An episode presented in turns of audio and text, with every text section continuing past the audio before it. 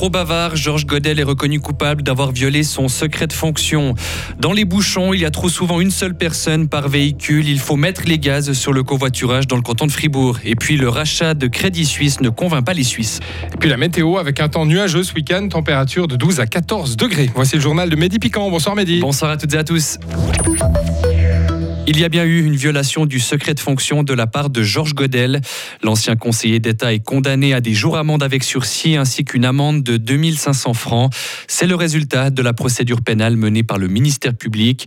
Au cœur de cette affaire, on le rappelle, le livre Secret et confidence d'un président. Un livre basé sur des entretiens avec un journaliste alors qu'il était encore en fonction. Georges Godel assume aujourd'hui ses erreurs. Regretter sous cette forme, oui mais à refaire, je le referai, mais bien sûr d'une autre manière. Tout d'abord, premièrement, j'accepterai pas sans relire. Ça, c'est le premier élément. Le deuxième élément, eh bien, dans tous les cas, je n'accepterai pas que celui qui m'a interviewé fasse des commentaires parce que c'est écrit d'une telle manière que parfois les gens ne savaient pas si c'était moi qui m'exprimais ou si c'était celui qui m'interviewait. Donc je le referai oui parce que c'est nécessaire, mais d'une autre manière. Et puis bien sûr, je nommerai pas les personnes, peut-être même pas les fonctions, ça resterait beaucoup plus neutre pour éviter le désagrément que j'ai subi aujourd'hui. Le journaliste Jean-Marc Angelo, qui signe le livre, est aussi condamné à des jours amende avec sursis ainsi qu'une amende de 1500 francs. Il aurait incité l'ancien conseiller d'État à violer son secret de fonction. Fabien Gasser est le procureur général du canton de Fribourg les journalistes, leur job, c'est de poser des questions. Et puis, on va pas leur euh, rétorquer à chaque fois que parce qu'ils ont posé une question, ils ont instigé à, violer le secret de fonction. Ici, c'est plus pour montrer le caractère particulier de la relation qui s'est instaurée entre les deux, que j'ai qualifié dans l'ordonnance de relation de courtisan à courtisé, pour bien montrer qu'il y avait eu aussi cet aspect psychologique qui fait qu'on peut parler d'une incitation ici. Georges Godel a pour sa part indiqué qu'il n'allait pas faire recours contre sa condamnation, contrairement à Jean-Marc Angelo qui ne veut pas en rester là.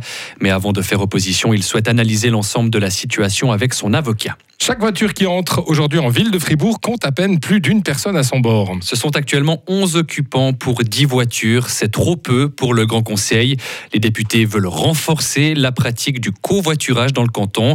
Ils ont pris acte ce matin d'un rapport du Conseil d'État sur le sujet. Mais pour certains, le résultat n'est pas au rendez-vous. C'est le cas du PLR Pierre-Alain Babst. Pour moi, c'est un rapport qui est relativement décevant. Je m'attendais à des éléments un peu plus concrets. On a demandé ce rapport en 2015. Il vient huit ans plus tard avec encore pas mal de projets, d'esquisses, mais pas de réalisation concrète de manière très simple. On connaît le nombre de sorties d'autoroute et d'entrées d'autoroute. Euh, le projet ou le mandat se situait vraiment sur ces aspects-là, entrée, sortie d'autoroute, et on a la possibilité ou on a la, responsabilité d'organiser des solutions de covoiturage à l'entrée de chacune de ces entrées-sorties. Aujourd'hui, j'ai pas fait le calcul, mais il y a plus de la moitié des entrées-sorties d'autoroute qui n'ont pas de solution de covoiturage, et ça, c'est pas acceptable. Mais construire des places de covoiturage aux jonctions autoroutières, ce n'est pas forcément une bonne idée, selon Jean-François Steyert. Le conseiller d'État fribourgeois s'appuie sur un rapport de la Haute École d'ingénieurs et d'architecture de Fribourg. Écoutez Jean-François Steyert. Ça m'a surpris, ça a aussi surpris le président du TCS et d'autres, euh, que la, plus grande partie des besoins, c'est pas près des jonctions autoroutières, c'est ailleurs. Euh, donc ça sert à rien de construire des choses où il y a le moins de besoins. Il y en a un petit peu. Et encore une fois, il y a un projet qui est en cours à Vauru. Euh, il y en a un ou deux autres qu'on va étudier le long de, jonctions autoroutières. Mais les autres se font, se font partout ailleurs. L'agrandissement de la place de covoiturage de Vauru est pour le moment bloqué par des oppositions. Au total, le rapport a identifié 52 potentielles places de covoiturage dans le canton de Fribourg. Beaucoup de scepticisme après le rachat de Crédit Suisse par UBS. La population suisse n'est pas convaincue par l'opération. Selon un sondage commandé par la SSR et publié aujourd'hui, plus de la moitié des personnes interrogées ne sont pas d'accord avec ce rachat. La part des insatisfaits est la plus élevée parmi les électeurs des Verts et de l'UDC vers un compromis autour de la redéfinition du viol en Suisse. La commission compétente du Conseil national se rallie aujourd'hui à la proposition du Conseil des États.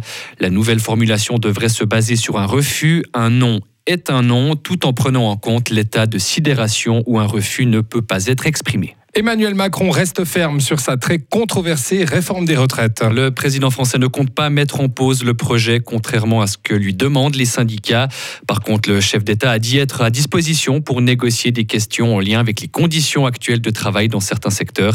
Emmanuel Macron s'exprimait aujourd'hui au lendemain des violentes manifestations qui ont secoué hier l'ensemble de la France. Et puis en France encore, TikTok est à son tour banni des téléphones portables des agents de la fonction publique. L'annonce a été faite aujourd'hui par le gouvernement. Cette application présente des risques importants en matière de cybersécurité, a expliqué le ministre en charge de la fonction publique. Les États-Unis, le Canada ou encore la Commission européenne ont déjà pris des décisions identiques. Retrouvez toute l'info sur frappe et frappe.ch.